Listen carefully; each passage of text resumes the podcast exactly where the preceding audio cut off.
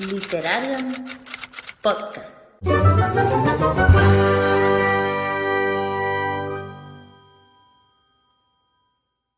Hola, bienvenidos a este último especial del Mayo Sci-Fi. Eh, yo me llamo Priscila de la Biblioteca de Blue Rose y hoy me acompañan Torda de Ciudad, de Literatura Resiliente. Hola. Eh, Rocío, de Libros al Alma. Hola. Y nuestros invitados de hoy son Alberto e Irene, eh, que vienen de la editorial Gigamesh. Bienvenidos. Muchas gracias. Pues, ¿nos podéis hablar un poquito de vosotros? ¿Podéis presentaros un poco y vuestra relación con la editorial, por favor? Vale, yo soy Irene, de Barcelona, y trabajo como, bueno, coordino las traducciones y las correcciones de la editorial. Y también trabajo como correctora y revisando todos los libros que, que vamos a, a publicar. Ese es mi trabajo en la editorial. Los pocos. O sea, yo, parte es que se encarga también de todo lo que son las coordinaciones de, de antologías a la hora de las traducciones, vamos, de dar el, el visto bueno, ¿no? Y un poco todo, todo ese punto a las traducciones que de hecho siempre ha sido una de las señas de, la, de la, una de las señas de identidad de la editorial, ¿no? Un poco lo de cuidar las traducciones y que un libro no salga más tarde, más temprano, como decía Gandalf, sino cuando tiene que salir, ¿no? O sea, que, por eso, bueno, Sí. Aprovecho, yo soy Alberto, yo llevo en la editorial pues casi desde 2011, 2012, una cosa así, con todo el boom de Martin. Y yo trabajo un poco en la editorial y la librería, ¿no? Y bueno, luego también en Lectu, que es otra cosita que ahora comento. Eh, yo me encargo un poco, tanto en la editorial como en la librería, de la parte de comunicación, ¿no? Un poco también de redes, de marketing, etcétera. Luego también en lo que es la librería de Gigamés, de toda la parte de programación cultural, también comunicación. Y luego también estoy en Lectu, que es una plataforma que tenemos de, de venta de ebooks sin DRM, ¿vale? Que me encargo pues de la gestión del catálogo, ¿no? Y el contacto con los autores. Y ya está. Y tengo un gato también. No, lo cuenta, o sea, es, es rápido de decir, pero o sea, la cantidad de trabajo que hay. Es mucho. Yo estoy así. Solo esto, solo esto. Y dices, madre mía. O sea, vale. Una curiosidad, y esto es antes de comenzar con las preguntas, porque al decir que llevas también parte de eventos culturales y tal, eh, bueno, yo soy de Málaga y aquí en Málaga se organiza una noche que se llama la Noche de los Libros. Ajá. Y no sé, o sea, yo he visto, no sé si ya como editorial o como librería, pero yo he visto eh, que estabais allí. Entonces, no sé exactamente si vosotros o colaborabais con algunas otras, no sé, tiendas aquí en Málaga que, que- que pudieran participar o venir directamente vosotros, porque he visto stands directamente solo de vuestra editorial. Y no sé si editorial o tienda también, ya digo, no sé si... Nosotros directamente no, no asistimos, ¿vale? Pero siempre, siempre que podemos, si encontramos algún tipo de actividad ¿no? o, o festival que está vinculado con, con el género, pues de una manera u otra nos gusta participar, ¿sabes? Eh, tenemos mucho cuidado también cada vez que hay un festival, pues de hablar con los distribuidores, porque al final como, como editorial trabajamos con distribuidores, no hacemos venta directa, eh, de que estén nuestros libros y en la medida de lo posible siempre... Ahora, ahora es un momento muy bonito, bueno, ahora está mal decir que es un momento muy bonito, tal lo que ha pasado, ¿no? Pero sí que es cierto que antes de la pandemia era un momento muy interesante porque había muchas iniciativas culturales y muchos festivales. Si nos remontamos a 2011, lo que podíamos encontrar era lo que había en la Semana Negra, que era una parte que se destinaba al género, donde estaban los premios Celsius, y de ahí salió el Festival Celsius, que, que a partir yo creo que fue un poco como la eclosión de que han salido bastantes iniciativas. O sea, me acuerdo, eh, ha habido, yo creo que en Madrid ha habido también, está el, el Ansible Festival también que, que se hizo en Euskadi, o sea que hay iniciativas que están saliendo que, oye, pues mejor para todos, claro. Y solemos, te digo, solemos tener librerías eh, amigas, ¿no? Que, oye, pues cuando hay un festival, pues siempre nos, tenemos la suerte de que tenemos un poco amigos un poco y amigas un poco en todos lados y siempre pues encontramos una librería que, que nos trata bien y pues lleva nuestros libros, claro. Muy bien, pues ahora entonces sí que voy a empezar ya, vamos a meternos en faena. Vale. Y la primera pregunta, la que siempre hacemos, es eh, ¿cómo nace la editorial y por qué? Pues, claro, la editorial, o sea, para explicar el nacimiento de editorial habría que explicar un poquito, habría que ir un poquito antes, ¿vale? Que es cuando Alejo Cuervo, que es el, el alma mater de la editorial y de la librería, eh, fundó la revista Gigamés, que fue un proyecto de cuando había menos, menos editoriales, ¿no? Era una revista que recogía tanto reseñas como relatos cortos, o sea, han pasado grandísimos autores y autoras por la revista, ¿no? Y, y después de ahí también salió la librería Gigamés, que fue en el 85. Pero hasta el no- 1999 la editorial no existió, ¿no? Fue un momento de que Alejo también ya eh, estaba de, de lector para Martínez Roca, que fue donde se empezó a publicar a Martín, que, que El sueño del Ujú. febre, por ejemplo, y, y Muerte de la luz. Y en el 99, pues, visto que ah, había un nicho vacío, porque muchas editoriales no estaban apostando por el género, pues se lanzó a publicar eh, ciencia ficción y fantasía. De hecho, empezamos con autores que no eran de catálogo, pero que ahora mismo son unos referentes, como fue Ciencia Oscura de Tim Powers, como fue Las estrellas mi destino de Alfredo Bester, que es un libro que todavía tenemos en el catálogo, eh, Calpa Imperial de, de Angélica Gorodisser, que es una buenísima escritora. ¿Y tenemos alguno más? Eh, sí. Y uno de Gregegan, creo que era, creo que era Cuarentena. Sí. O sea, que era, ya fue una declaración de intenciones porque por un lado te encontrabas eh, ciencia, eh, ciencia ficción hard, como es la de Greg Egan, ¿no? O sea, un libro de fantasía histórica como era Tim Powers, ¿no? Y una obra clásica por antonomasia que es Las estrellas mi destino Tigre Tigre, que es eh, de Alfred Bester, que es más conocido por eh, El hombre demolido. ¿Y cuál era la otra? Eh, Bueno, son las dos más conocidas. Y las, bueno, no sé si están son las dos más conocidas, pero estas. Sí. Y bueno, eso, me voy. Empezamos en 99 y luego 2001 fue ya el boom donde todo el mundo pensaba que éramos como una gran editorial, ¿no? Como un gran sello, que fue cuando llegó Juego de Tronos. Y nada, hasta hoy.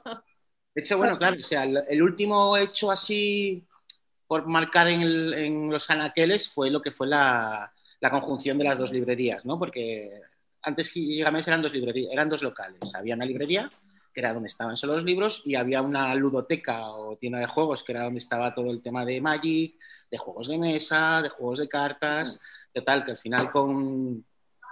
Gracias a los libros de Martin, pues eh, se adquirió el local en el que estamos ahora, que es el de Calle Bailén, y en 2014 pues se fundó la librería Gigamés, que es el sitio de peregrinaje de, cualquier lector y, y, a veces nuestro sudor, nosotros incluidos, porque entras y esto es como dices tú, ¿no? Toma mi dinero y ya el mes que viene me lo vamos a dar.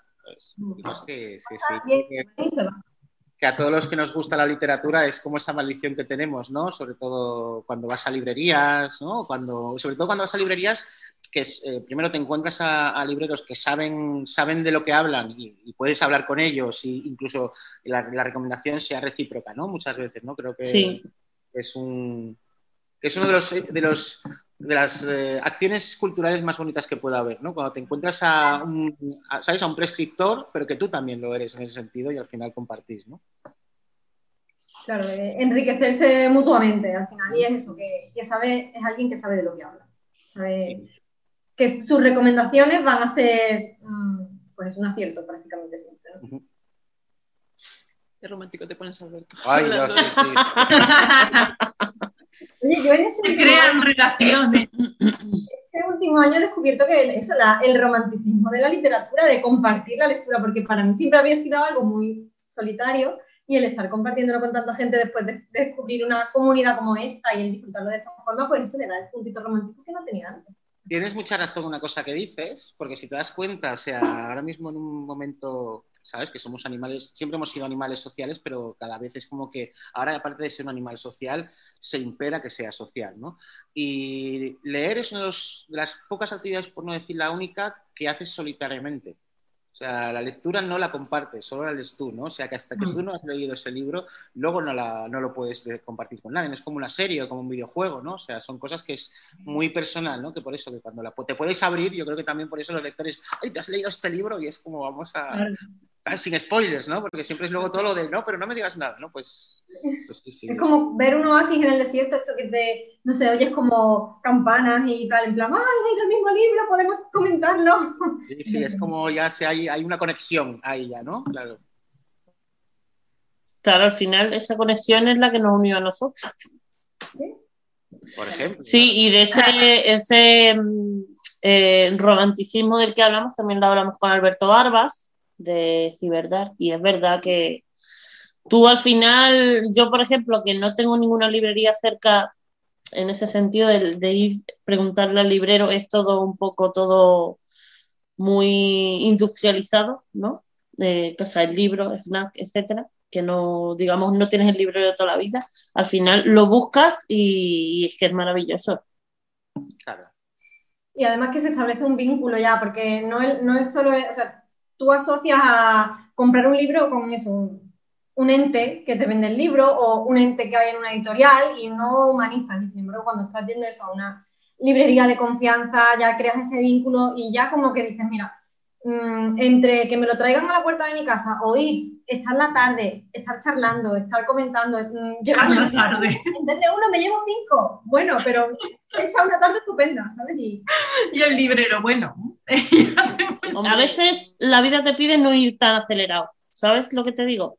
Sí. Sí, Es Bueno, que ya Sí, yo creo que también todo lo que es eh, consumo cultural o estas cosas van ligadas a experiencias, ¿no? Porque yo, por, Sí. pasa, yo, por ejemplo, me acuerdo de películas del cine que me acuerdo porque he ido con tal persona y he ido a verla al cine, pero, por ejemplo, la película que he visto hace un mes, no me acuerdo cuál era, ¿no? O sea, siempre se impregna alrededor de una Sí. lectura o de, ir a- o de la, la compra de ese libro, pues la charla que has tenido con tus amigas, ¿no? Ese café Sí. has tomado, creo que al final son cosas que, que, que envuelven todo, ¿no? Toda la experiencia al final Sí. ¿no? sí, sí, sí, sí. Yo creo que los libros, además, eh, no sé, es como que los tenemos como más.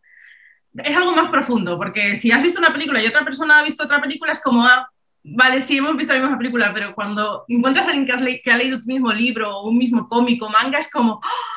No, a lo mejor es que somos una comunidad que hemos estado como más cerrada desde el principio y cuando nos hemos abierto un poco es como, ¿conoces este libro? No soy la única persona, ¿no? Y nos une más, no sé, yo creo. Sí. Por ejemplo, a ti te pasa que, que tú a veces tenés un mismo libro cuatro o cinco veces, ¿no? Que Sí. también te puede pasar que te cojas, le cojas más apego, incluso más odio, ¿no? O- sí, también ha pasado. Sí, claro, porque a veces, bueno, para corregir muchas veces acabo leyendo un libro, eso, tres Claro. veces. Claro. Al final llegas a Claro. un momento en que, bueno, en según qué libros empiezas a encontrar que es in- inconsistencias o no sé qué, o, o, es- o al contrario, o es como que cada lectura aún te gusta más. Es que aún en la, en la tercera aún he, aún he encontrado más, Claro. más detallitos. Y sí, sí. ¿Qué pasó con el ensayo de, con el ensayo de Úrsula? Me Guau, acuerdo que nos lo ensayo de venía. Úrsula, Uh. yo no sé si lo he leído cinco o seis veces. Claro. El idioma Además de- es que ese tipo de libros mm, se prestan a que sigas leyendo porque, bueno, las reflexiones que se pueden sacar, pues al final con una sola lectura no es suficiente. Vimos un vídeo Sí, hace poco, ¿verdad? sí, aparte, Sobre- yo creo que son de esos libros, ¿no? Es- Como por ejemplo está pasando ahora con Octavia, ¿no? Que dices tú, es un poco el síndrome de, de la oreja de Van Gogh, no el grupo, la oreja, la de Carlos. Sí, sí. Sabes que, que en su momento igual, ¿no? Por lo que fuera, por el contexto y tal, igual sí que tuvieron un peso, pero no el peso real que tienen, ¿no? Y que 30 años, 40 años después se sigan leyendo, eso es muy difícil para, para una industria como es la del libro. Más allá de, de que, de que haya momentos ¿no? en que se estén rescatando, rescatando autoras, o sea, un texto de hace 30 años que sea vigente ahora mismo, estamos hablando de que, algo que va más allá de las modas. O sea, que, y Úrsula, Úrsula, aparte, es que lo tenía. O sea, por ejemplo, a mí mi libro favorito ya es Los, Los Desposeídos, tiene un- una carga política que pocos libros encuentras ahora en ese sentido, ¿no? Que, que normal que, le- que te haya marcado porque Sí, es- sí, me ha marcado, bueno, muchísimo. O sea, de, de replantearme cosas de- como de, de enseñanza vital, además. O sea, no solo ya por lo que escribía sobre, sobre el género de ciencia ficción y fantasía, sino también por todo lo que te enseña sobre cómo, cómo tomarte la vida, cómo exigirte a ti mismo siempre más. No sé, me, me, me ha encantado. Sí, sí. Toda la actualidad en torno a nuestros programas en Twitter e Instagram. Búscanos como Literarian Podcast. Síguenos. Eh, supongo que, que a esta pregunta me podréis contestar los dos, ¿no? Pero eh, va un poco más enfocada hacia, hacia Irene. O sea, como responsable de, de contenidos y traducción, ¿qué te lleva a inclinarte hacia publicar una obra o proponerla para el equipo, para que sea publicada? Sí, a ver. eh, ahora sobre todo estamos, o sea, un, un caballo de batalla que tenemos es publicar a muchas más autoras. Porque, bueno, nuestro catálogo mm, es un, bueno, un campo de nabos, para decirlo. muy bien, muy bien. Hay- a ver, Es, es- hay- hay- es algo que es un poco de, de formación en ese sentido, pero también porque realmente Alejo es una, es una persona que, que, oye, pues que lleva muchísimo tiempo leyendo y al final pues tienes tus gustos y, tienes unas líneas más de autores y que luego también sí que es cierto que nosotros eh, a la hora de comprar derechos, ¿sabes? Pues no entramos muchas veces en competiciones y al final pues te van quedando otras cositas, ¿no? Pero, Claro. pero sí, es cierto, es un campo, de- tenemos un déficit de autoras muy grande. vamos, Sí, sí. Entonces, mi, bueno, como, sí, eso, mi lucha personal ahora mismo es conseguir publicar a muchas más autoras. O, bueno, voces no masculinas, digámoslo así, puede. Y, luego, por otra parte, para mí es muy importante aquellas obras que, te conmueven, ¿no? Y que muchas veces, eh, cuando las leemos varias personas del equipo, a todos nos, nos, llegan igual, ¿no? O sea, realmente las buenas obras son aquellas que las leemos y, y a todos nos gustan, o sea, por, por un motivo o por otro. Y, mm, por ejemplo, un proyecto que tenemos que era muy bonito era leer, bueno, también para estar al día, eh, leíamos las antologías de cuentos editadas por Jonathan Strahan, que es un editor que vive en Australia y, y tiene muy buen gusto y publica cada año los mejores cuentos de ciencia ficción que han salido Mm. ese año. Y mm, las leíamos unos cuantos, bueno, Alejo y unos cuantos miembros del equipo, y hacíamos cada uno su selección de los que más le gustaban. Y muchas veces coincidíamos en los cuentos que más nos habían gustado, eran, eran, eran los mismos. Y de hecho un año fue, fue muy curioso porque todos los cuentos que nos habían gustado eran escritos por mujeres o por personas no No binarias. binarias, sí. sí, sí. Y bueno, con autores, por- porque estaba Ken Liu, o sea, que había también Sí, había autores de peso, buenos. ¿sabes? Pero en, esta, en esta selección a ciegas, ¿sabes? O sea, no hubo... Sí, que fue sin fijarnos, sin- Claro. sin, pretenderlo. Mm. Y fue muy bonito. Y de hecho el libro es, es la antología Lenguas Maternas y otros relatos, que es uno de los que quería recomendar, pero bueno, ya lo digo. Y, y es eso, todo voces no masculinas. Sí, un poco lo que, lo que comentaba el prólogo, creo que era, ¿no? Que cómo realmente eh, también habría que poner un poco el ojo de por qué eh, hay colectivos que están volcándose a la hora de escribir en ciencia ficción, ¿no? O sea, personas de determinados colectivos, y es precisamente por eso, porque la ciencia ficción es mestizaje, o sea, es pluralidad, ¿no? Es, es cómo te puedes proyectar, cómo puedes proyectar distintas realidades antes de que vengan o antes de que sucedan, o, ¿no? Y es algo que desde la New Wave ya se llevaba haciendo, ¿no? Y qué mejor que yo creo que la ciencia ficción para, para dar a conocer eso, sobre todo distintas voces y, y distintas realidades en un contexto en el que estamos, ¿no? Ujú. Que es un poco el, el peso de, la- de las antologías, que no es un proyecto que nos ha ido especialmente bien, pero que le tenemos mucho cariño, ¿no? Sí. Es, es- la verdad, es, Sí, de hecho así. estamos un poco tristes porque eso no... Bueno, ya Sí. sabemos que los cuentos no venden en general, ya se sabe, pero pensábamos que al ser eso una pequeña selección, que son cuentos buenísimos, Mm. ilustrados, porque cada cuento viene con, con su ilustración de ilustradores españoles súper buenos, y teníamos como la esperanza de, va, a ver si funciona. Ya, pero- bueno, Sí. es el mercado, amigos. ¿no? Pero a ver si desde aquí, con este especial, podemos aportar nuestro pequeño granito de arena también, a que se conozcan algunas obras. Y si no me equivoco, Ivy tiene ese libro. Sí, creo que De hecho, lo recomendó, creo. Nos lo recomendó en uno de los especiales, correcto. Sí, en la descripción dejaremos el enlace de compra. Todo en la cajita de descripción. Ya, ¿eh? O sea, dígame, venga. Vale, bueno, pues ahora os quería preguntar por vuestra línea editorial. ¿Yo? Pues, al no ser una editorial al uso, nuestra línea editorial, os voy a hacer, una respuesta como súper somera y vas a decir, mm, hola, señor Obviedad, ¿no? Que es eh, fantasía, ciencia ficción y terror, pero sí que es cierto que, que con, con dos toques, ¿no? Por un lado, sí que es cierto que, que siempre nos hemos fijado un poco, igual no en los grandes éxitos, aunque parezca una contrariedad diciendo que tenemos a Martin, pero que Martin no vino siendo nunca un gran éxito, ¿no? Y sobre todo igual en esos títulos de mid-list que se dice que igual no han llegado, pero que tienen, no han llegado, o bien porque no tienen un apoyo de los premios detrás, o porque, ¿sabes? No han tenido una campaña de conocimiento de los agentes extranjeros, o sea, de los que son los agentes internacionales, eh, que por un lado pues nos gusta y estamos cómodos. Luego, ya te digo, la- lo que son los clásicos, porque muchas veces también estamos, bueno, sí, muchas veces, ahora mismo estamos como en un momento en donde parece que las novedades nos absorben, ¿no? Que parece que solo Sí. lo que se publica ahora es lo que hay que leer y esto te hace que al final estés en una espiral que si quieres estar dentro de la ola de comentar con otros amigos tengas que leer las novedades, ¿no? Pues el hecho de dar una igual una lectura que sin entrar en esta ola de, comentar y leer, ¿no? Pues puedes tener una lectura más, más pausada, incluso ver con ojos del presente cómo se interpretaba en el pasado, ¿no? Eh, distintos conceptos, ya no solo los conceptos típicos de la ciencia ficción o la fantasía, ¿no? sino como un escritor o una escritora enfocaba ¿no? los temas, ¿no? incluso hay de los sesgos que tienes, ¿no? decir, ostras, aquí como liga un poco esto a señor, ¿no? algunas cosas, pero que es, muy interesante al final todo esto. ¿no? Y luego también, pues, el- el ámbito de Alejo, es, eh, creó esta editorial un poco a su imagen y semejanza en ese sentido, y Alejo es un, es un hombre que sigue leyendo muchísimo y de vez en cuando encuentra perlas que, que vamos a por ello y las publicamos sin... ¿cómo?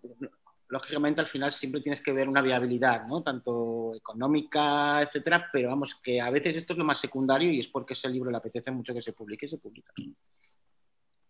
¿No? Sí, sí.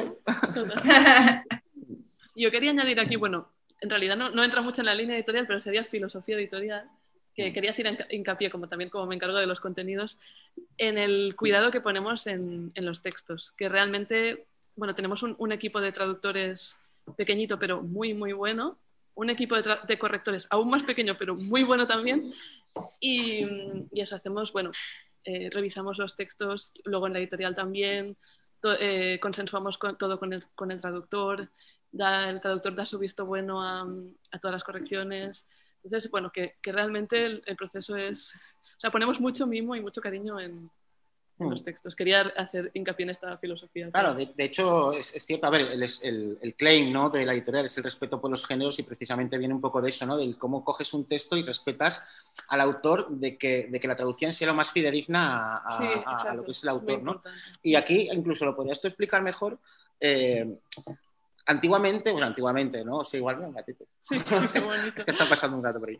Ah, ha cambiado mucho cómo era la producción editorial, desde un texto que se leía, se traducía, había una corrección eh, gramatical, había una corrección ortotipográfica, luego se volvía a leer. Ahora hay muchos de esos pasos que no se hacen y aquí lo seguimos haciendo. O sea, que Sí, si sí. puedes explicar tú mejor el proceso casi, ¿no? Sí, no, pues eso. eh, primero el, el- el traductor entrega un texto, eh, luego se hace una corrección externa normalmente.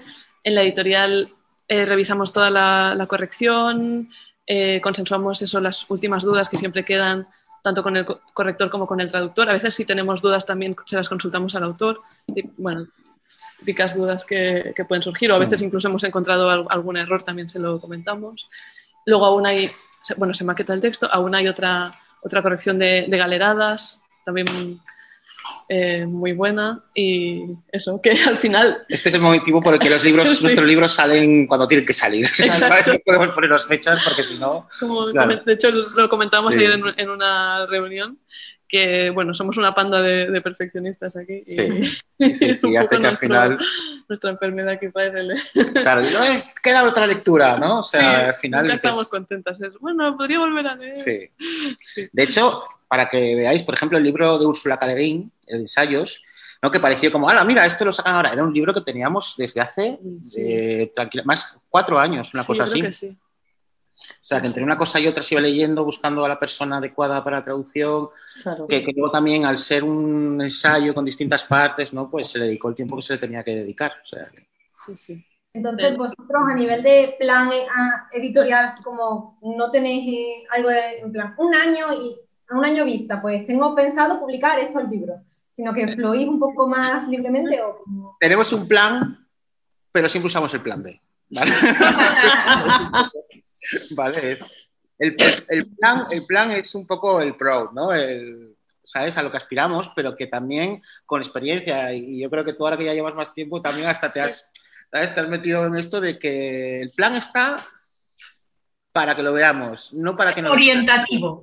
Sí, sí, Sí, sí, es muy sí. orientativo. Ya te digo que no se lo cumplimos. O sea, El o sea que entonces el plan A es la, en realidad es la escaleta del plan B. Sí, sí, sí. El plan A es el que, el que decimos, sí, sí, sí. El sí, sí, ideal. El plan A es bonito, pero no sirve mucho. Eh, ¿Qué os iba a decir? Bueno, pero eso los lectores lo vemos, ¿eh? Porque hay cada texto que dices tú, esto lo han hecho rápido y corriendo y sacarlo rápido porque es la novedad y se nota.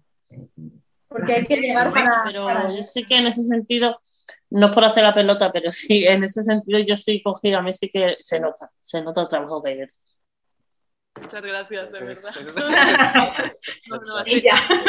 En este sentido, mira, por aquí vamos a tirar también por el tema de- del calendario, de publicaciones y tal, si lo que nos podáis contar, si aquí sin compromiso, queríamos saber novedades que tengáis en un futuro a corto o medio plazo que podáis adelantarnos por aquí.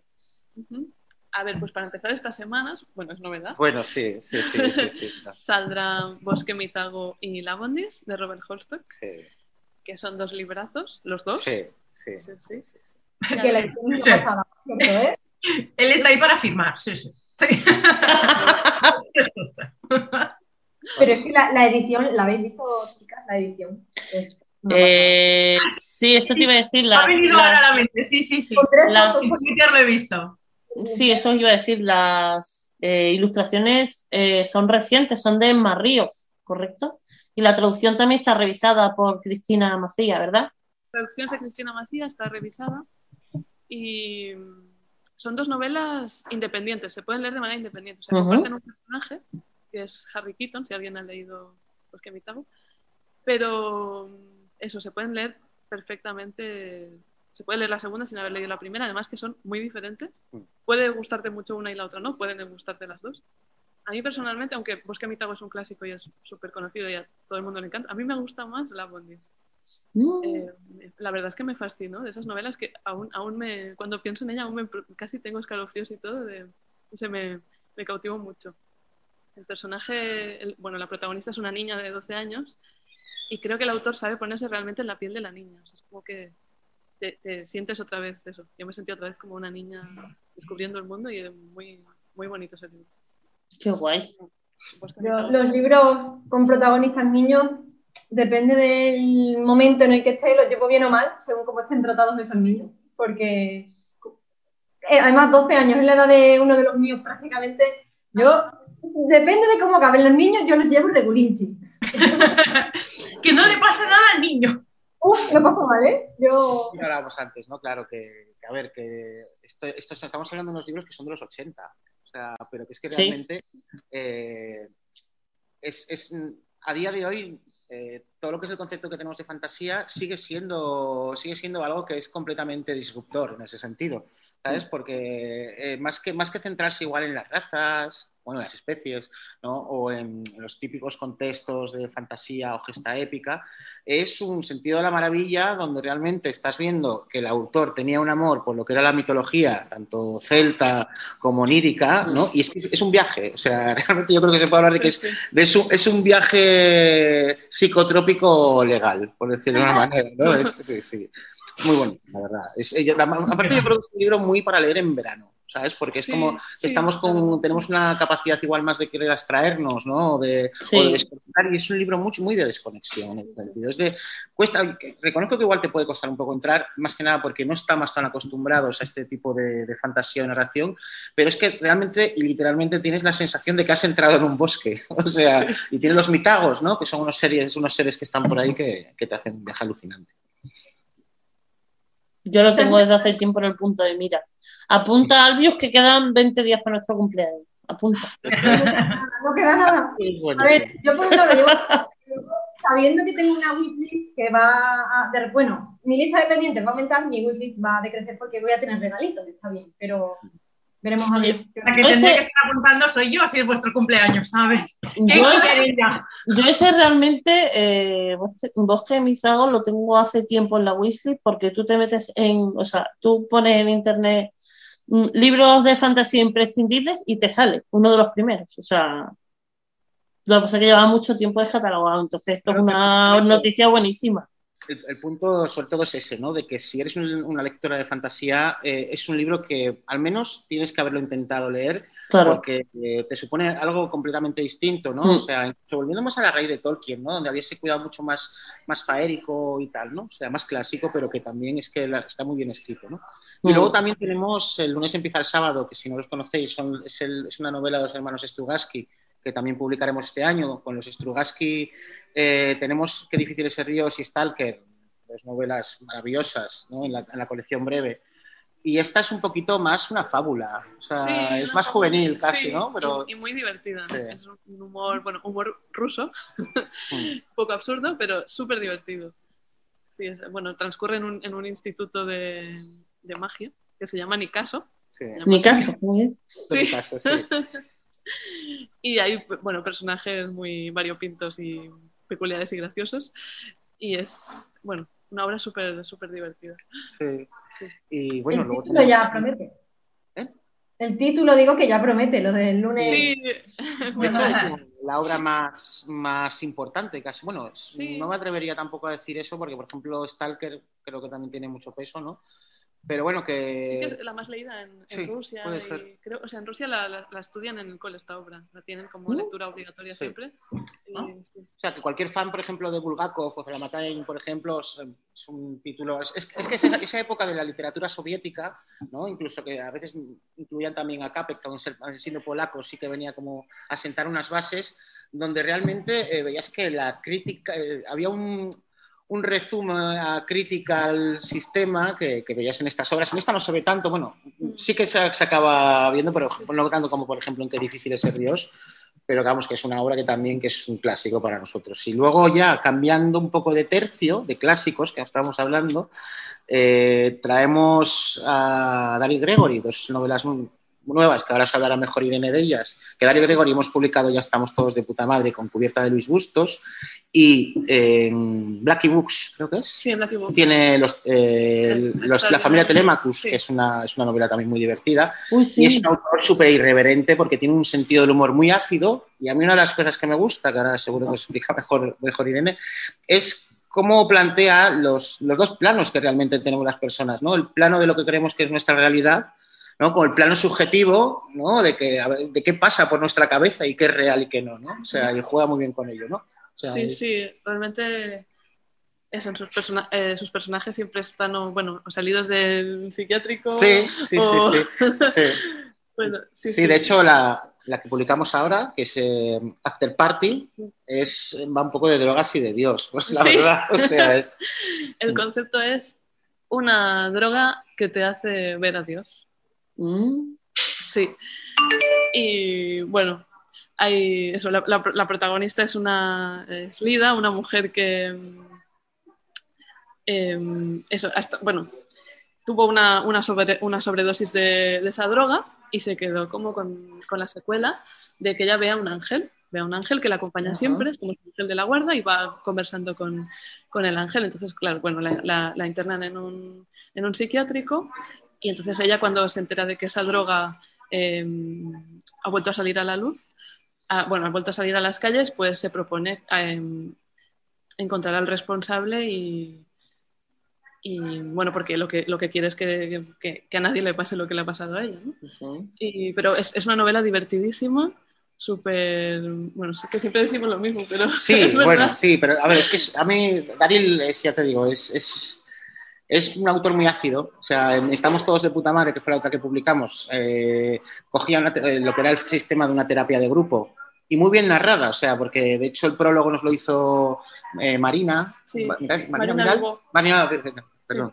Eh, que es psicóloga y explicaba que estaba muy bien narrado cómo eran las dinámicas de, de terapias de grupo, ¿no? Y realmente eran pacientes que parecía que estaban todos locos, pero que realmente su locura era mucho más real que lo, lo que ellos veían o lo que ellos experimentaban con otras cosas, ¿no? Y la otra que tenemos, que es- y esta, Sí. esta se la ha leído mucho más Irene, es la de... Vida y Milagros de Stony Mayhall, Sí. que va de, bueno, es que no lo queremos desvelar mucho, o sea, de hecho en los textos de contra hemos intentado ser sutiles, entonces no sé si decir nada. de Bueno, o sea, es una, la historia de un niño peculiar y Sí, una familia... un bebé peculiar Sí. Que este, hay, bueno, una, una madre con sus tres hijas va por la noche por la autopista, bueno, por una carretera de Estados Unidos y se encuentran a un bulto en, la, en la cuneta y es un bebé. Y bueno, lo cogen, para, lo, adoptan, porque está ahí la, bueno, la madre mm, parece que ha muerto en el parto, está ahí la madre con el bebé. Y cogen el bebé, se lo llevan a casa y es un bebé especial. Y a comprar el Ay, libro después. Sí. Últimamente no. Yo cuando quiero decir mucho de, de qué va un libro para no hacer spoilers, yo siempre digo, empieza así. Siempre digo, empieza Sí. así. Sí. Y luego ya pasan cosas, ¿no? Y así Claro. pues no cuentas mucho. La primera escena es... Yo últimamente, o sea, antes sí tenía la costumbre de leer eso, como dice el texto de la contra la sinopsis, y, y, eh, por lo menos en este mes del Mayo Sci-Fi no he leído nada sobre, vamos, de la temática de los libros porque pretendía que me sorprendiera, ¿sabes? Y Es que hay algunos textos que te spoilean. ahora estoy leyendo, Para vosotras también. Eh, ¿no, os- ¿No os encontráis que muchas veces desde las editoriales hacen las sinopsis son como que, bueno, me estás, en vez de decir de qué va el libro, intentando convencer de que cosas que son todas un poco el, el mismo caldo, ¿no? ¿O- ¿No os pasa eso? Y a veces Pues- lo que en lugar de ser como abrirte el apetito, es un resumen de todo el libro. Y dices, bueno, me estás contando Sí. algo que pasa, no sé, en la mitad del libro o ya en las tres cuartas partes del libro y que me queda para sorprenderme. ¿no?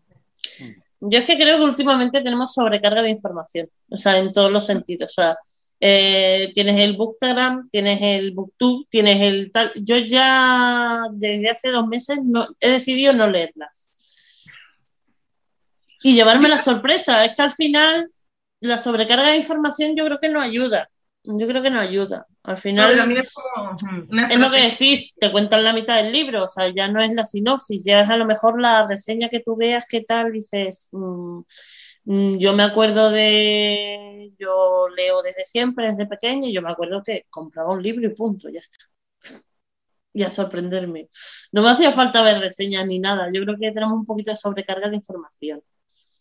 Sí, bueno, y lo que tú has dicho, ¿no? Que a, a veces lo que hacen es que detrás pone, es igual que Harry Potter y es el nuevo Sí, Juego de Tronos, ¿no? A rabia. eso te referías, ¿no? Eh, sí, pues bueno, es una forma de atrapar al lector, ¿no? Yo creo que también lo que nos gusta son las palabras claves. Con que tú me digas tres palabras claves de lo que puedo encontrar en el libro, con eso es suficiente. Ya no quiero ver más. Sí. En un caso ahora que es que a mí esas fajas en las que te dicen el nuevo no sé quién, a mí, bueno, recientemente, en estos últimos años, hay alguien al que se compara con Stephen King. Un Stephen King. español. Con el, el Stephen King español Ah. se le llama. Entonces, llamémosle X, es un paisano mío. Vale, yo sé quién es. Y, y de verdad, mm, fue- o sea, yo ya iba con prejuicios, tengo que reconocerlo con él, pero, pero cuando encima lo comparan con un autor que, a ver, mm, joder, lleva, ¿cuántos años lleva escribiendo Stephen King? ¿Quién es Este señor, con su primer libro, ya es el Stephen King. No se te ha escuchado. ¿Qué has dicho? que, que Stephen King es historia de la literatura, o sea, que es un hombre que le, un escritor que le falta un un Nobel a este, a este hombre. Sí. Claro.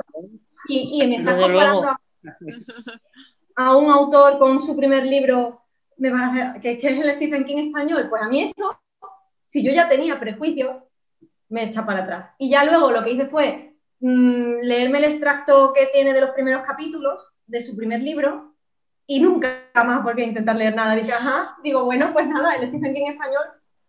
Entonces, ese Yo tipo creo- de cosas al final no mm, pueden jugar a favor si es un autor que, no sé, que al final se lo ha ganado, pero también pueden jugar muy en contra. Yo no sé. A ver, yo creo que las fajas son. están dirigidas a los no lectores, ¿no? O sea, a la persona que pasa por delante de la librería y ve la faja y. ¿No? Pienso, quizás, me equivoco a lo mejor. no sé, para que Bueno, se sí, al final, no lo lea después. al final podríamos decir que eso es marketing. No, no, es, es marketing, Lo que claro. pasa que sí que ahí os, os doy la razón que a veces también las editoriales no jugamos demasiado con las expectativas, ¿no? Y si vienes desde arriba, pues vas a bajar, ¿no? Mientras que si sí, sí, sí, creo que es una autocrítica que tenemos que tener también las editoriales, el hecho de, de no hacer 20 libros del año, ¿no? Un poco que a veces pasa, ¿no? El libro del año, el libro del año, el libro del año, y dices tú, bueno, Pero bueno, de alguna forma tiene- tenéis que venderlo, ¿no? sí, sí, sí. Claro. Y bueno, nada, o sea, de que tenemos, tenemos este, este año tenemos varias novedades, tenemos también cerramos también la trilogía de carbono modificado de Takashi Kovacs Mm. con eh, Ángeles Marchitos. Eh, no, Furias, Furias desatadas. desatadas, Ángeles, sí, sí. Furias desatadas. o Furias Desatadas, que publicaremos en noviembre. Que me- y eh, ahora vamos a publicar también, te dejo el último de Kelly Robson para ti, que es el tuyo. ¿sabes? Eh, y ahora vamos a hacer, por ejemplo, ya eh, lo que va a ser ya la, la guinda, ¿no? O sea, tenemos el proyecto de la colección Novum que habíamos sacado, eh, que son ediciones únicas, en tapadura, eh, numeradas y tal, con, con la trilogía de Emilio Hueso, y ahora vamos a, hemos, estamos, hemos creado un- una edición integral, que son casi 1.400 páginas, puede ser. Un, un libro de 1.400 páginas, ya ves tú lo que publican todas las editoriales, aquí Contracorriente, en la que se recogen las tres novelas y viene con un prólogo de Lola Robles, que con- también consideramos que es, yo creo que junto con Elia Barceló, dos de la Sol School que llevan toda la vida haciendo ciencia ficción y leyendo ciencia ficción y que saben mucho lo que hay en este país, ¿vale? que para nosotros es un honor contar con, con un prólogo de ella en ese sentido y con una cubierta de Tomás Hijo, que, o sea, que creemos que ya es como el, traje nupcial para, para el libro, o sea, que vaya acompañada de una ilustración. De hoy por hoy, uno de los ilustradores con más, creo, ¿no? Con, con más seña propia de identidad y que, y que dentro de- del género más, mm, más sabe. Hay muchos más, ¿eh? O sea, claro, voy a hablar de Tomás, no voy a hablar del resto, ¿no? Que, que sabe vestir los libros y que hace que, que digas, ostras, ¿qué es esto? ¿no? Le da ese, ese empaque de valorio, ¿no? De, de libro objeto que, que hace, que hace maravillas este hombre. Y la- uno de los libros que más ganas tenemos, que es el que le quiero dejar a Sí. Irene, es el de, bueno, Una autora tú. maravillosa Sí. canadiense es Kelly Robson, que es de- bastante desconocida aquí todavía.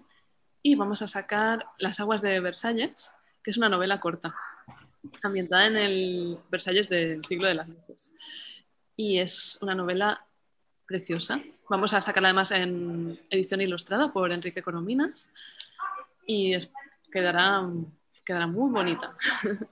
Este libro joya, ¿no? Entonces. Libro joya, libro joya total. Y la autora, bueno, es una autora que escribe sobre todo cuentos. Tiene también una novela, pero eso, sobre todo, son cuentos que ya habíamos sacado previamente em, un relato en la antología Lenguas Maternas de tus Relatos, relato intervención, que es mi favorito. Y bueno, esperamos poder sacar más cosas suyas. Sí, sí, sí. De hecho, eh, es una persona, bueno, es una autora que, que también escribe en revistas de vino, que ya, es, un- ya tiene un punto de respeto también. O sea, tiene como. Y la verdad es que incluso nos gustaría poder contar con ella este año. O sea, estamos intentando trabajar para ver si es posible que nos visite, un poco con lo que os decíamos de la línea esta, ¿no? De, bueno, pues hay voces que igual no son tan conocidas, pero que apostamos por ellas. Es como las antologías. Un proyecto con el que apostamos, no nos ha salido bien la jugada, pero bueno, pero es esa experiencia que tienes y el por lo menos intentar que, vaya el libro, ¿no? O sea, que, es un poquito nuestra, nuestro resumen de línea este año. Pues un resumen completito, ¿eh? O sea, Sí, sí. Perdón, perdón. Y tenemos también eh, los proyectos de antologías que estás trabajando Ah, tú. sí, las antologías, sí. Las Sí. antologías de relatos de George R. R. Martin. Ajá. Estamos sacando sus, las antologías eh, históricas de cuentos, tal como aparecieron. Eh, eso. Son seis, son seis antologías, de momento han salido dos, que son Sí. Nómadas Nocturnos y Retratos de los Hijos. Y a lo largo del año vamos a ir sacando las, las cuatro antologías que faltan. Y también. Ah, y las, ah, y las- perdón, me lo dejaba. y las antologías de, de Richard Matheson, que estas son cuatro, también son tal como, tal como se publicaron eso históricamente. Las recuperamos. Sí, Matheson siempre es- ha sido súper conocido por Soy Leyenda, pero realmente y sobre todo hay, hay un público muy fiel de Matheson, que incluso es un público muy, muy que viene muy del cine, o sea, y te puedo decir que incluso directores muy afamados de cine, para ellos es, es un referente, ¿no? Lo que es Richard Matheson, sobre todo por su época de... de llegó a ser guionista eh, o de autor de muchos relatos de Twilight Zone, Luego también fue cuando, cuando hacer cuentos y hacer reseñas era bien, estaba bien remunerado, escribió en diversas revistas. Y bueno, nosotros hicimos, hicimos ya lo habíamos publicado en dos, en dos libros en la antigua colección. Lo que pasa que como ha habido el cambio de imagen que hemos dado, pues Ujú. eh, están dentro, los hemos descatalogado y pensamos que le funciona mucho mejor este formato más económico, ¿no? Al ser más clásico y también, y no también esa tochana, sino ese libro que puedas eh, darle 20 viajes, ¿no? De, de llevar eh, de lectura de, de bolsillo, ¿no? Y es, es un poco como Martin, que lo tenemos conocido por sus obras, sus obras clave, ¿no? Pero en relatos creo que tanto él como Martin son dos maestros. Más que nada porque te encuentras... Matheson es más... tira más a la paranoia, ¿no? Hay- Por ejemplo, ahí la película está de Spielberg, de- que está basada... La película que, por la que fue conocido Spielberg, la del camión, Sí, el diablo sobre ruedas. el diablo sobre ruedas, que es un camión que está siguiendo a una persona, ¿no? Y, o- y no sabes si realmente eres tú o es el camión que te sigue. Y es una, creo que es una diatriba constante en la obra de Matheson, que realmente no sabes si lo que está pasando es producto de tu imaginación o de tu paranoia o es que de verdad está pasando, ¿no? Y es un, es un autor que si te gusta el terror y te gusta también el cómo, cómo generar sentimientos, es muy interesante de leer. Y se han hecho muchas adaptaciones Sí. a película de sus relatos. O sea, es aquello que Sí, a veces a mí me pasó un día de poner la tele y decir, Sí. ostras, esto tiene que ser un relato de Matheson y lo busqué y sí, sí. O sea, De hecho, pesadilla 20.000 pies lo parodiaron los Simpson. Hay un, hay un Sí. especial de Halloween que es donde salía el monstruo este del avión volador. Es, un relato, es un relato que de hecho se hizo película, bueno, se hizo un capítulo cuando hacían estas eh, eh, telenovelas un poco de, de terror y tal, que salía, salía este relato. sí. sí que es verdad que luego en la mitad no le hacen justicia, pero Claro. porque soy leyenda, no tiene nada que ver. Bueno, pasó también con, con Martin, por ejemplo, con, Sí. con Night Flyers. El, el Night Flyers es incluso, es, un- es- es anterior a Alien. Y funciona un poco eso, ¿no? El, el punto este de, muchas veces el miedo es cuando no conoces el monstruo, ¿no? Siempre se ha dicho, el momento que te enseñan el monstruo, ese miedo se, se pierde, ¿no? Y, y Night Claro. Flyers es un relato mm, que tiene mucha esencia de Alien, de este terror psicológico. Mm. una- y en la serie yo creo que se perdió un poquito, por ejemplo Sí, también opiniones personales, pero sí, estoy contigo que muchas veces sí. lo que nos transmite la lectura no llega a transmitirlo algo audiovisual que en teoría tienes muchos más sentidos puesto en ello. ¿no? Es Sí. que yo creo que la imaginación es mucho más poderosa que nuestras vistas. O sea, tú en tu mente puedes imaginarte las cosas de una manera que, pues lo que estamos hablando. ¿Es el cambio el que me persigue o soy yo que me lo estoy imaginando? Pues tú estás leyendo y lo que te imaginas te sugestiona tanto que te da, te da verdadero miedo. Sí, el, el cuervo, el cuervo de Poe, por ejemplo, ¿no? O sea, que es, de hecho, yo creo que todos los relatos de Poe, en ese sentido, eran, es lo que dices, que realmente se han hecho 20.000 películas, pero donde te sigue dando escalofríos es en la literatura y no, no en el formato audiovisual, ¿no? Yo lo pasé Sí. fatal con el corazón delator. Lo pasé fatal. Sí. fatal. 12 años tenía y me, me dejaron ahí. Y eso que ya te hace spoiler desde el principio. Pero es que tú, aunque lo sepas, tú sabes también quién Sí, es sí, sí, sí. Drácula, tú sabes de qué va. Pero da igual. Pero bueno, a veces lo que siempre decimos, que a veces las películas tampoco pretenden ser una adaptación fiel. Mm. Entonces, como me inspiro y sale esto, ¿no? Y si te gusta bien y si no. No, también es, a veces también son diferentes públicos, ¿no? La persona que ve una película y la persona que va a leer el libro. Por ejemplo, en Costas Extrañas, que es una novela, yo vengo a hablar de mis libros, ¿eh? O sea, en Costas Extrañas, que es, es un, es que es un caso muy, muy claro en ese sentido, que es un libro de Tim Powers, eh, la productora de Piratas del Caribe pagó por, pagó por la licencia y luego no tiene nada que ver. O sea, yo creo que también muchas Mm. veces las, las productoras pagan un poco, primero por cuidarse, por no decir que les vayan a decir que alguien ha Plagiado. plagiado, y luego Sí. segundo, por decir, oye, tengo una referencia para que la gente sepa de qué va un poco también, ¿no? O sea que sí, sí, que eso es. Y un- porque ya tienes parte de las- los que hayan leído el libro, o sea, un poco más fan de esa historia, pues ya los tienes ahí, ¿sabes? Un poco, te aseguras ese público, porque al final, sea más fiel o no, la gente que ha leído el libro suele querer ver alguna adaptación. ¿no? Aunque luego, no- luego nos quejemos. Luego, hombre, Yo creo que ya, ya vamos viendo el bagaje que tienen ellos dos en la ciencia ficción y tal, pero ¿cómo empezasteis vosotros realmente a... ¿Cómo os metisteis ahí en la ciencia ficción? Pero yo empecé de, de- de niña con la fantasía, sobre todo, me encantaba. Bueno, creo que empecé con El Hobbit, El Señor de los Anillos, Harry Potter. Eh, bueno, justo me pilló mm, cuando salió Harry Potter en castellano, yo tenía la edad de Harry Potter, entonces era perfecto. Y con la ciencia ficción fue, fue de más mayores, que lo estaba pensando ahora. eh, creo que fue, empecé con Un Mundo Feliz Pero era, ma- Ujú. era una lectura como bastante ocasional de ciencia ficción y, y creo que no fue hasta que empecé a trabajar en Gigamesh que realmente me convertí en la lectora asidua y he descubierto realmente el placer de leer ciencia ficción. Y ahora ya sí que me considero lectora, de verdad. ¿Y recuerdas los primeros libros de ciencia ficción que leíste? Eso pues, eh, sobre todo recuerdo Un Mundo Feliz y es que no, no lo sé, he estado pensando y además que seguro que, que leí muchos, pero... no. No, no. Y luego ya ahora he descubierto sobre todo el eh, la, la ciencia ficción más sociológica, creo que se llama así, más esa, que es, creo que es la que más me, me llama la atención, o sea, no tanto ciencia ficción hard de, y de naves espaciales, planetas y tal, sino, sino más eh, cuando los autores te proponen nuevas maneras de, de concebir la- eso, sociedades alternativas o no sé, es- eso es lo que más me, me llama la atención. Habrá más de eso de Ursula Le Guin o Úrsula. cosas en esa línea. Mm. Yo, yo desde siempre había leído en casa, mi- mis, mis padres no, nunca, nunca no eran lectores, ¿no? Pero yo me acuerdo de pequeño de estar en la cama de que yo leía en voz alta y a mí me costaba leer, leer para mí. O sea, para mí era un suplicio leer para mí. Claro, para mi madre era un suplicio que leyese el planeta. Tal cual. Y además, mira, es- una, eso es un alegato que siempre hago, que yo de hecho dejé de leer cuando llegó al colegio, o sea, cuando te, cuando te obligaban a leer, ¿no? Es algo que creo que habría que trabajar un poco desde cultura, ¿no? A la hora de decir, oye, está, en vez de crear lectores, estamos deshaciendo lectores muchas veces, ¿no? Por, por convertir algo que puede ser una pasión y que te abre mundos en algo obligatorio. Y un poco, como- es que es curioso, no lo sabía, yo con 16, 17 años me, me pillé, además me leí seguida Es un mundo feliz y 1984. ¿no? Y a partir de ahí, pues me dio mucho por la literatura de rusos, desde Bogdanov, por ejemplo, a, a Bulgakov, que me encanta, el maestro de Margarita es uno de mis libros preferidos, por ejemplo. ¿no?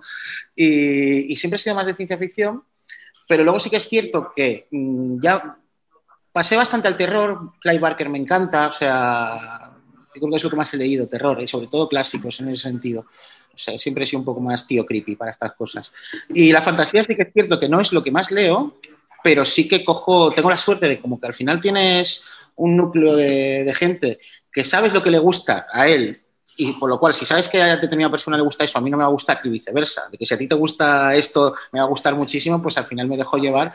Y no, no entro mucho en fantasía, sí que me he leído pues lo típico, pues conozco a Abercrombie, me he leído a Abercrombie, eh, también me encanta, por ejemplo, Vance, ¿no? que tenemos los, los príncipes demonio, que es, bueno, es más, es más ciencia ficción, pero por ejemplo, eh, la trilogía que estabas enseñando antes, que está genial, ¿no? O sea, es- Claro, siempre, o por ejemplo, siempre he buscado realmente en la. Ah, bueno, hay hay un autor, hay, hay, ¿cómo se llama? Eh, hay una autora argentina, eh, lo que pasa es que esto está descatalogado, lo publicó Edasa, que es Liliana Bodoc, que tiene, tiene una trilogía de fantasía, que es. El resumen es feo, un poco lo decíamos entre las de las fajas, pero es tal cual, que es ponte un poco lo que es la comunidad del anillo, pero con todo lo que eran las, las poblaciones latinoamericanas, ¿sabes? Con aztecas, tal. La saga de los confines se llama. Brutal, Sí. o sea, brutal. Y ahora, yo creo que esto también nos pasa a todos, ahora me leo cosas muy raras, cosas igual más que se salen de lo que son las etiquetas de género, ¿no? O sea, eh, lo último que hemos estado leyendo es el de Ian McEwan, que es La cucaracha, que, que es una parodia, bueno, es una parodia, es lo de siempre, una, una interpretación extraña un poco de, sobre el libro de Kafka, sobre la metamorfosis, Sí. pero aplicada un poco al Brexit y tal, así con tito- tintes de ciencia ficción. De Ian McEwan. Sí. Oye, este señor de expiación que es como. Sí, Sí, sí, sí. Sí, mira, esa es la cara que, que me gusta poner cuando cojo un libro de, ay, coño, es este, voy a, voy a ver qué, de qué va, ¿no? O sea, y sobre todo es eso, yo creo que también un poco por, por deformación profesional, ¿no? De que al final estás tan en contacto con, con lo que es lo que está sonando y tal, que busco un poco la raíz de lo que es la literatura, que es evadirme. ¿no? Y qué mejor para evadirme a veces el trabajo que buscar dentro de lo que es el género que te gusta, esas cosas más limítrofes, ¿no? O sea, yo, por ejemplo, hay otra autora que, que, que, que publicó un libro de relatos, tuvo muy mala suerte porque fue el año pasado, justo en plena pandemia, que es Ariana Castellarnau, sacó un libro de relatos bellísimo, o sea, es, muy conocida Mariana Enríquez, por ejemplo, ¿no? Pero es muy en la línea de, de, Mariana, ¿no? Y también me gusta mucho lo que está saliendo ahora, que incluso aquí en Barcelona se tiene muy aprendido, es, es casi como muy normalizado, que este punto palp o, un poco del realismo mágico que está saliendo, que es sobre todo literatura sin ningún tipo de frontera, ¿no? O sea, donde te encuentres, no, esto no es fantasía, esto es, no, esto es un libro y te lo lees, ¿no? Y que aquí, por ejemplo, sí que, sí que tenemos muchísimo que, agradecer a, todo lo que son, sobre todo, autoras latinoamericanas que están viniendo y están pegando súper fuerte, o sea, sin ningún tipo de, de complejos a la hora de mezclar de terror con fantasía, por ejemplo, Mónica Ojeda, ¿no? que tiene un mm. por ahí, que es un libro que me parece brutal. O sea, no sé, o, ay, ¿cómo se llama? La de. Ah, esa la tengo que buscar. Ana, Ana, Yurba, por ejemplo, que también ha hecho un libro de relatos hace poco, pero tiene dos novelas muy buenas. O sea, creo que, es que hay muchísimo que leer ahora. O sea, es que ahora mismo puedo decir, me gusta las cuatro etiquetas que tú quieras más raras, te las puedes mezclar y seguro que vas a encontrar libros. ¿no? Que estamos en un momento muy, muy bonito en ese sentido. Sí. Que se ha perdido un poco el miedo también a experimentar, ¿no? A lo mejor a, eso, a que de repente la gente te tiene encasillado, como que lees algo, eso, tipo investigación y dices, no, yo soy un autor de tal. No, no. Pero es que creo, que también nos pasa esto, y es algo que yo creo que también es algo pendiente, a los lectores. O sea, ¿sabes? Es como, ah, no, yo leo solo esto. ¿Sabes? Y de hecho yo creo que, en, un nicho, ¿no? Que es como la ciencia ficción y la fantasía, que siempre ha estado denostado, siempre se ha considerado literatura un poco de segunda, que se está demostrando que no, claramente. O sea, ver, Margaret Atwood, por ejemplo. O sea, es el primer ejemplo que te puedo decir, pero te puedo decir 20.000 más, ¿no? Eh, que también nos pasa que como que son, a veces tenemos también ese punto de no, esto no es género, dices tú, no, o sea, hay que romper las, las barreras, al final lo que hacen es limitar. Y cuanto más te limitas, al final, antes acabas con todo. Sí. Y eh, Alberto nos ha contado que está leyendo, pero Irene, ¿tú qué estás leyendo últimamente? Yo que estoy leyendo, mira, ahora mismo, creo que lo comentasteis además en vuestro podcast, estoy leyendo Mujercitas. ¡Ah! Mm, sí. ¡Qué bonito! Me encanta mucho. Es que bueno, ya lo había leído, pero estoy haciendo una relectura. También eso que comentábamos de los clásicos, que tienen varias lecturas y que una es la lectura que haces de, de niña, ¿no? Que yo lo había leído, pues eso, de muy pequeña. A la lectura que estoy haciendo ahora no tiene nada que ver y me, me está encantando, es como redescubrirlo. Mm. Y bueno, luego aparte de libros del trabajo tengo mil empezados, o sea, como todos. Pero nada que ver con el resto de lecturas, ¿no? ¿Qué, haces por trabajo? Claro. No, no. Eh, y si nos podéis recomendar ahora obras de vuestra editorial para los que nos estén viendo. A ver, yo creo que ya han salido muchas en la conversación, pero si me tuviera que quedar así con dos recomendaciones. Eh, el idioma de la noche, sin duda, que es el ensayo de Ursula Le Guin. Es su primer mm. libro de ensayos. Tiene creo que tiene ocho, más o menos cada, cada década sacaba una recopilación de los ensayos que había escrito en, esos diez años. Y este es el primero que además era inédito en español, que yo no puedo entender que, que no se hubiera publicado antes. Y es un libro brillante de una escritora súper inteligente, súper lúcida, que a una hora nos enseña muchísimas cosas. Es una maestra y ya está. O sea, y luego, otro, lo que decíais un poco en la línea de, para gente que, igual no sea tan lectora de estos géneros, os recomiendo la antología de cuentos, lenguas maternas y otros relatos, porque, bueno, son relatos muy buenos y todos, bueno, como ya hemos dicho, de voces no masculinas y, son, creo que están muy bien para eso, para lectores que, igual no hayan leído nunca ciencia ficción, porque son, es fácil entrar en ellos, no, te exigen tampoco eh, que tengas mucho, mucho bagaje o, que estés muy familiarizado con el género. Y además em, es una edición ilustrada. Nuestro compañero Oscar Buenafuente se encargó de coordinar a, todos los ilustradores y ha quedado un libro muy bonito. Yo, hay una obra que es que me encanta, o sea, de nuestro catálogo, que es Las estrellas mi destino, de Alfred Bester. Ah, es es el conde de Montecristo en el espacio.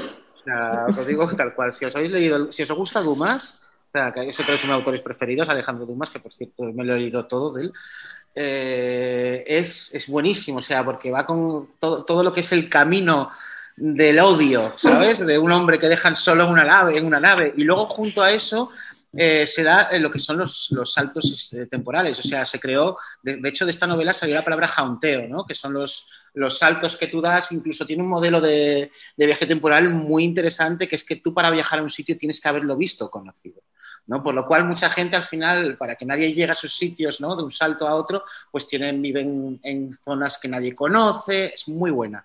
Y luego otra que publicamos hace poco, que a mí me gustó mucho, o sea, que es eh, El Señor del Espacio y el Tiempo de Rudy Rucker que realmente Rucker no es un gran escritor, o sea, porque, no, pero, porque su obra no está para que, que te, sea una obra literaria. Él, él, viene de la parte más científica y es Ricky Morty el libro. O sea, es, si habéis visto la serie de Ricky, es Ricky Morty el libro, de verdad. Sí. De hecho, los capítulos, es que no sé, no sé, tengo aquí un libro, pero los títulos, de los, ya si coge los títulos de los capítulos, ya dices, pero qué tipo de locura es esta, ¿no? Y aparte, más que nada, porque a mí, realmente, es, eh, luego también Rudy Rucker es un, una persona muy interesante, publicó una tetralogía, que el primero es Software, que es un libro buenísimo también, que eso no lo había leído, y creó eh, lo que fue el manifiesto tan realista para escritores, ¿no? En el que al final un manifiesto es un poco como pues unas señas que él usaba en la literatura, que es un poco de que en cada libro tiene que haber una parte tuya. O sea, que es el, como tú como escritor tienes que plasmar una parte de tu vida o bien en un personaje ¿no? o, o bien en el libro. ¿no? Y es, no sé, me parece que como contexto es una obra que es cuanto menos interesante acercarse para, para echarle un vistazo. Vale, pues voy a empezar con las preguntas de editorial y las tenemos aquí apuntadas. A ver, voy a comenzar con la de Ivy Clementine, que, bueno, en primer lugar, os voy a leer textualmente lo que dice, literalmente, dice, quería daros las gracias por el amor que le habéis dado todos estos años al género fantástico. Eso por un lado, o sea, ese es el mensaje de amor. ya, y luego, ya nos podemos ir contentos hoy. Sí. ya está, ya a la cama a dormir, que el día ya está echado. Pues, y luego la pregunta es, ¿tenéis pensado publicar alguna novela más de Lisa Tattel? estuvo? Sí, sí. sí.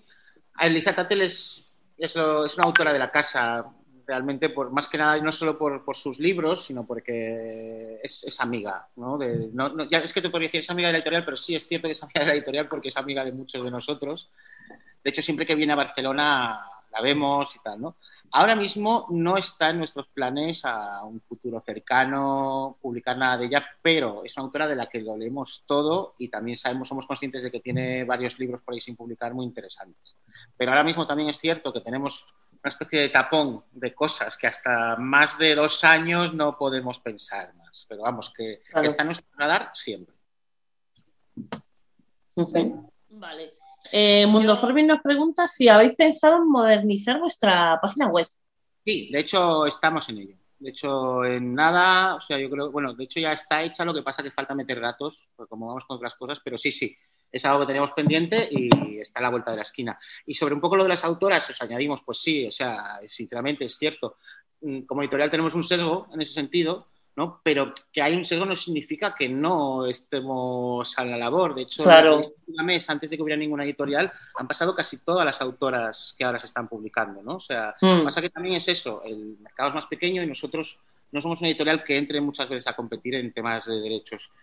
Somos conscientes de ese sesgo, sabemos que existe y también estamos trabajando en ello, lógicamente. Lo que pasa que, que también vuelvo un poco a lo que decimos, nuestros ritmos no son ni los ritmos normales ni los de editorial, igual los cambios se empiezan claro. a ver más paulatinamente, ¿no? Claro. Sí, sí, es, es, tiempo, es y en, respecto al tema de la, de la página web, eh, ¿estáis, ¿vais a modificar la de la editorial, la de la, la tienda de qué es lo que vais a... Todos. Bueno, vamos a darle más que nada, o sea, pensando en que realmente el mayor consumo ahora de, iba a decir contaminación, que también es un poco verdad, o sea, de información eh, es, es, por formato móvil, ¿no? Pues lo que queremos es adaptarlas al móvil, que sean mucho más accesibles. Y también antes teníamos una página conjunta de lo que era Gigamesh y ahora la queremos hacer por separado, porque realmente eh, podríamos decir que aunque son dos hermanos siameses, ¿no? Pues mm, quieren independizarse un poquito uno del otro y seguir un poco su vida, con lo cual sí, o sea, la pregunta es, es cierta, la respuesta es que, que, estamos en ello y esperamos que yo creo que incluso mm, para septiembre ya, ya estén públicas las dos. Muy bien. Eh, Sara Le os pregunta, ¿cuál es el proceso creativo para seleccionar el diseño de una cubierta? Ah, interesante. Sí. Mm, proceso, a ver, no, no, tenemos un equipo creativo de per se, ¿no? O sea, tenemos ilustradores con los que trabajamos. De hecho, últimamente, ahora con el cambio de nueva línea, eh, una de las cosas que queríamos hacer precisamente es eso, es a ilustradores que nos gusta mucho lo que hacen, pues poder trabajar con ellos, o sea, encontrar la excusa para trabajar con ellos. Es el caso de, Jorge Bustos, con, que estamos todos de puta madre, que lo ha ilustrado, Emma Ríos con las cubiertas de Bosque Mitago, eh, las antologías que nos han servido, o sea, las antologías, lo que os digo, es un proyecto muy bonito porque realmente también han colaborado muchos ilustradores e ilustradoras que nos encantan y tienen un talento descomunal, o por ejemplo con, con Marina Vidal a la hora de, mm. de trabajar con Slang, ¿no? Y realmente el proceso pasa de, ¿te gusta este libro? Sí. Si no te gusta el libro, no, ¿vale? Pero si te gusta este libro, siempre al final trazas unas ideas, ¿no? Con, con el ilustrador y al final luego pues es un trabajo de, oye, pues de ir, ir, limando, ¿no? Pero también un poco con lo que hablamos antes de las traducciones, con las, con las cubiertas también somos de tomárnoslo con calma, ¿sabes? Nunca, nunca hemos dado unos plazos de entrega de tienes que entregarme esto ya. También mmm, soy consciente de que somos, pagamos, el, el, el oficio de ilustrador eh, en este país, como todos, ¿no? no está remunerado como tendría que estar, pero bueno, ni como el vuestro ni como muchos, ¿no? Pero sí que, sí que creemos que estamos dentro de, de, que, de que, los, de que, la gente que trabaja con nosotros esté a gusto, ¿no? O sea, eso, eso por descontado, porque realmente al final el libro es todo, o sea, el libro es el autor, la autora, el traductor, eh, la ilustración y, ¿cómo te diría? Tiene, tendría que, tener, tiene que acabar todo el mundo contento, ¿no? O sea, eso siempre ha sido una señal. De hecho, por ejemplo, incluso, por ponernos un ejemplo, con, con Juego de Tronos, mmm, Enrique ha crecido con Juego de Tronos, ¿no? O sea, Enrique las primeras cubiertas que veías de Juego de Tronos no tiene que nada que ver con las últimas. ¿Y por qué? Pues, no. oye, pues porque también él, él fue el que proponía decir, oye, pues quiero cambiar la cubierta y al final pues se, se van haciendo este tipo de trabajos, ¿no? Y también somos muy sensibles con este tema porque también publicamos cómic ¿no? y sabemos cómo claro. es el mercado de los ilustradores, de los maquetistas, de los coloristas ¿no? y, y, la mm. problemática y el esfuerzo que hay detrás de una ilustración. ¿no? La siguiente cuestión tiene un poco más que ver mmm, con la proporción que de, el ratio ¿no? de publicación de fantasía ciencia ficción, un poco pues, a ver, un poco es, es, que es lo que, lo que nos gusta, ¿no? O sea, si en un momento dado hemos leído más ciencia ficción, mm. nos ha llamado más la atención, pues hemos sacado más ciencia ficción. O terror o fantasía, o sea, no, no tenemos un tanto por ciento que dedicar a cada género. ¿no? Mm. Sí, de hecho, incluso hasta ensayo estamos publicando Exacto, ahora. Ensayo. O sea, que era algo que ahora sí que hay otras editoriales que lo están haciendo, eso es bueno, ¿no? pero abrimos la línea de ensayo, de hecho, con, un, con, El Jardín de la Noche, que es un libro de John Clute que regalamos, que no se vendía. O sea, sabes que tenemos estas cosas raras a veces. Era un rosario de términos de terror. Sí. O sea, sí, sí. Que, vamos, muy chulo. O sea, es de los libros que cuando lo acabas dices, me siento más inteligente. O sea, sí. después de... Me siento más cultivado. Me siento más cultivado después de haberme leído este libro. Sí, sí, es... Pero sí, lo que, lo que dice Irene, no tenemos no tenemos un, un, planning ad hoc de decir, no, vamos a tener tres de ciencia ficción, tres de fantasía tres mm. de terror. Mm, al final publicamos un poco lo que, lo que vemos que nos gusta y que nos llega. No, no, no. Eh, la siguiente pregunta sería, creo que lo hemos estado hablando también antes un poquillo, pero bueno. Eh, ¿Cuántos libros componen la saga de, Bos de Bosque Mísago? Tenéis dos anunciadas. Si son más, ¿las publicaréis?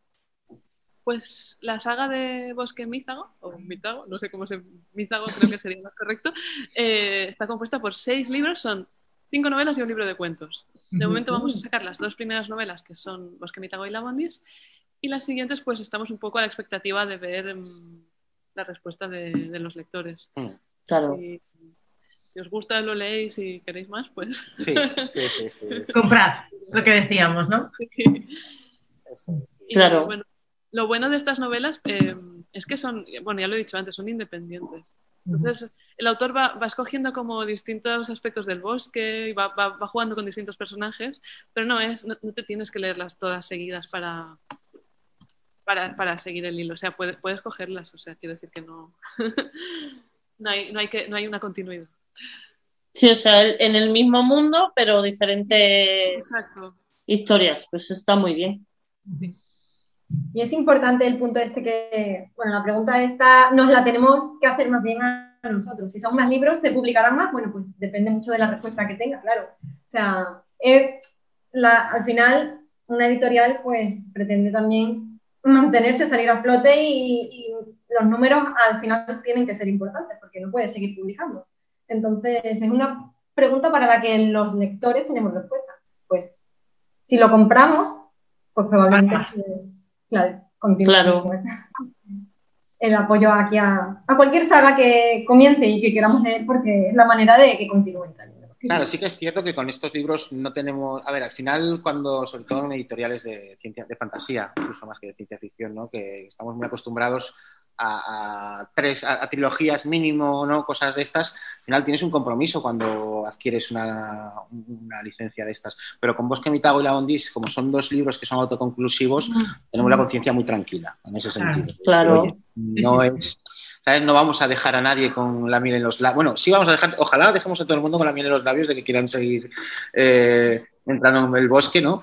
Pero no vamos a, a- a cortar o a cercenar a nadie el, el derecho a, a tener su, su saga inacabada. O sea, eso ya Claro. no va a ser responsabilidad. Vale, pues muchas, muchas, muchas gracias por haber venido y por haber pasado con nosotras esta mañana y por todo lo que nos habéis contado. Muchas gracias. Muchas gracias. Placer. Gracias a vosotros y sobre todo por la conversación tan interesante sobre libros. Sí, Ojalá podamos repetir pronto y, y el año que viene, pues. veamos. queréis añadir algo vosotros antes de iros, ¿queréis añadir algo más? Mm, Nada, muy, muy agradecidos por, primero por la invitación, después por el rato que hemos pasado, que al final, más que un, ¿no? un podcast o el formato que vayáis a dar, ¿no? Es, ha sido una charla entre amigas casi, ¿sabes? Sí, de, de sí. hablar de ese sentido. Y nada, y os deseamos la mejor de las suertes con vuestro proyecto. Muchas gracias. Muchas gracias. Igualmente con todo lo que viene, que es mucho y tiene muy buena pinta todo, así que igualmente a vosotros Sí. con, con las nuevas publicaciones. Y pues nada, ha llegado el momento de despedir el último especial del mayo. ¡Ay! Nos ponemos sentimentales. Es como nuestro bebé, ya lo dejamos ir, ya se nos va. Hasta el siguiente Mayo Sci-Fi, ¿no? Así que nada, simplemente decimos que ahora recogemos por última vez nuestra aspiradora Y nos vamos. Y nos vamos.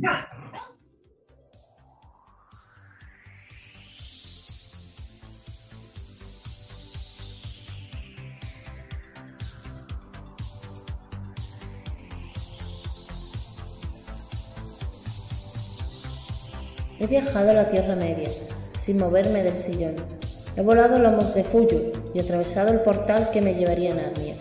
Me he perdido en la sala de menesteres de Hogwarts y el frío hielo me ha calado hasta los huesos en Invernalia. Pero de cada viaje he regresado con un botín. ¿Te gusta la fantasía?